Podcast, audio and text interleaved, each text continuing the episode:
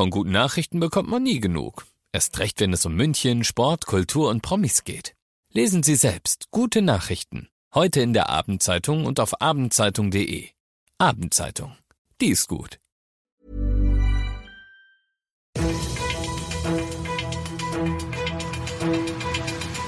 95 5 Charivari. Das München Briefing.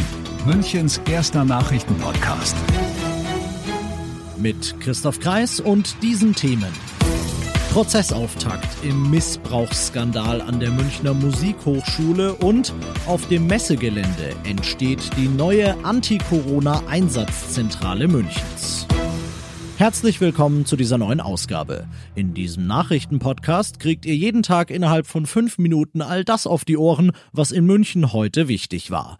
Zum Anhören jederzeit und überall da, wo es Podcasts gibt oder jetzt um 17 und 18 Uhr im Radio. Die Münchner Musikhochschule genoss einen international hervorragenden Ruf.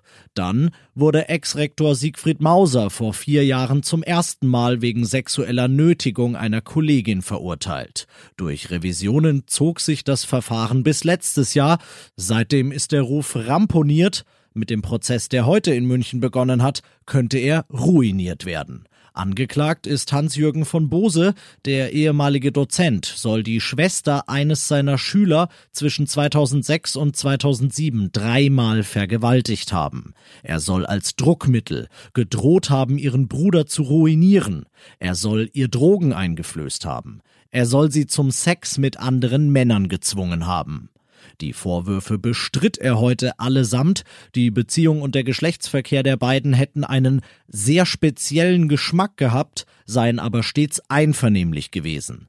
Der Prozess ist zunächst bis zum 10. Dezember angesetzt und es geht neben den Vorwürfen gegen den Dozenten auch um die Reputation der Münchner Musikhochschule. Mitarbeiter des Gesundheitsreferats, Soldaten und Soldatinnen der Bundeswehr, Polizeibeamte, Leute vom Robert Koch Institut. Viele Leute, rund 500 an der Zahl, sind in München aktuell mit der Rückverfolgung von Corona-Infektionen beschäftigt.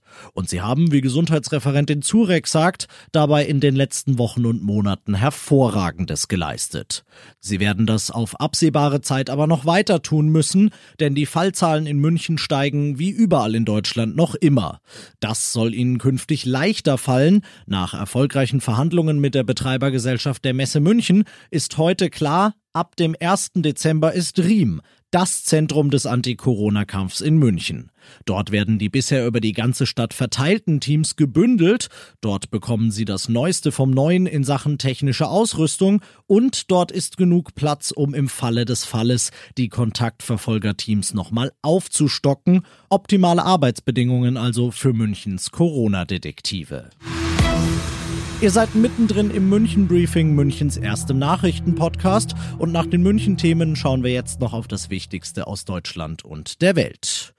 Die Bundesregierung hat angesichts eines neuen Höchstwerts von 23.500 Neuinfektionen heute und vor den Bund-Länder-Gesprächen am Montag Zweifel daran, ob der Lockdown die zweite Welle bereits gebrochen hat, Charivari-Reporterin Diana Kramer. Bei dieser Entwicklung kann es laut Regierungssprecher Seibert nur einen Schluss geben. Dass am Montag keine Lockerungen zu erwarten sind. Ob die Beschränkungen möglicherweise sogar verschärft werden, wollte Regierungssprecher Seibert nicht sagen.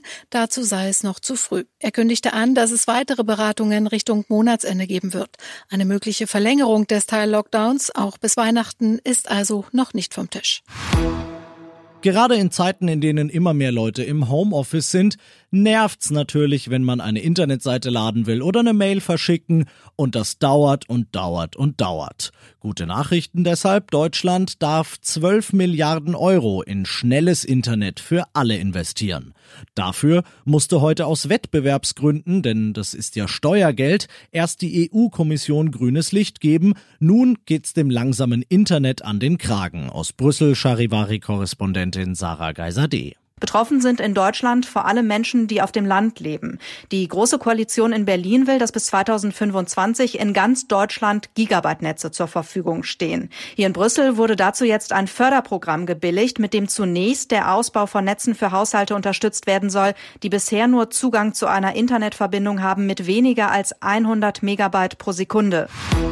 Und das noch zum Schluss. Bayern-Kapitän Manuel Neuer steht vor einem Meilenstein in seiner Karriere. Wenn er beim Länderspiel morgen in der Nations League gegen die Ukraine eingesetzt wird, dann wäre es das 95. Mal für ihn im Nationalmannschaftstor.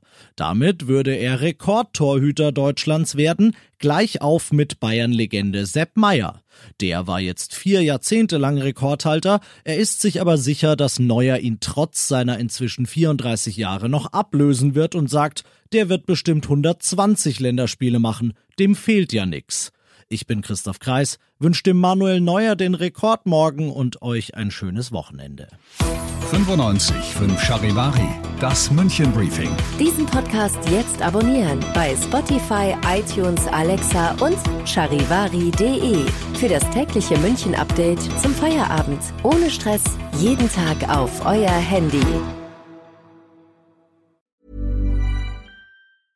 Hey, it's Paige DeSorbo from Giggly Squad. High quality fashion without the price tag. Say hello to Quince. I'm snagging high-end essentials like cozy cashmere sweaters, sleek leather jackets, fine jewelry, and so much more. With Quince being 50 to 80% less than similar brands. And they partner with factories that prioritize safe, ethical, and responsible manufacturing. I love that. Luxury quality within reach. Go to quince.com slash style to get free shipping and 365 day returns on your next order. Quince.com slash style.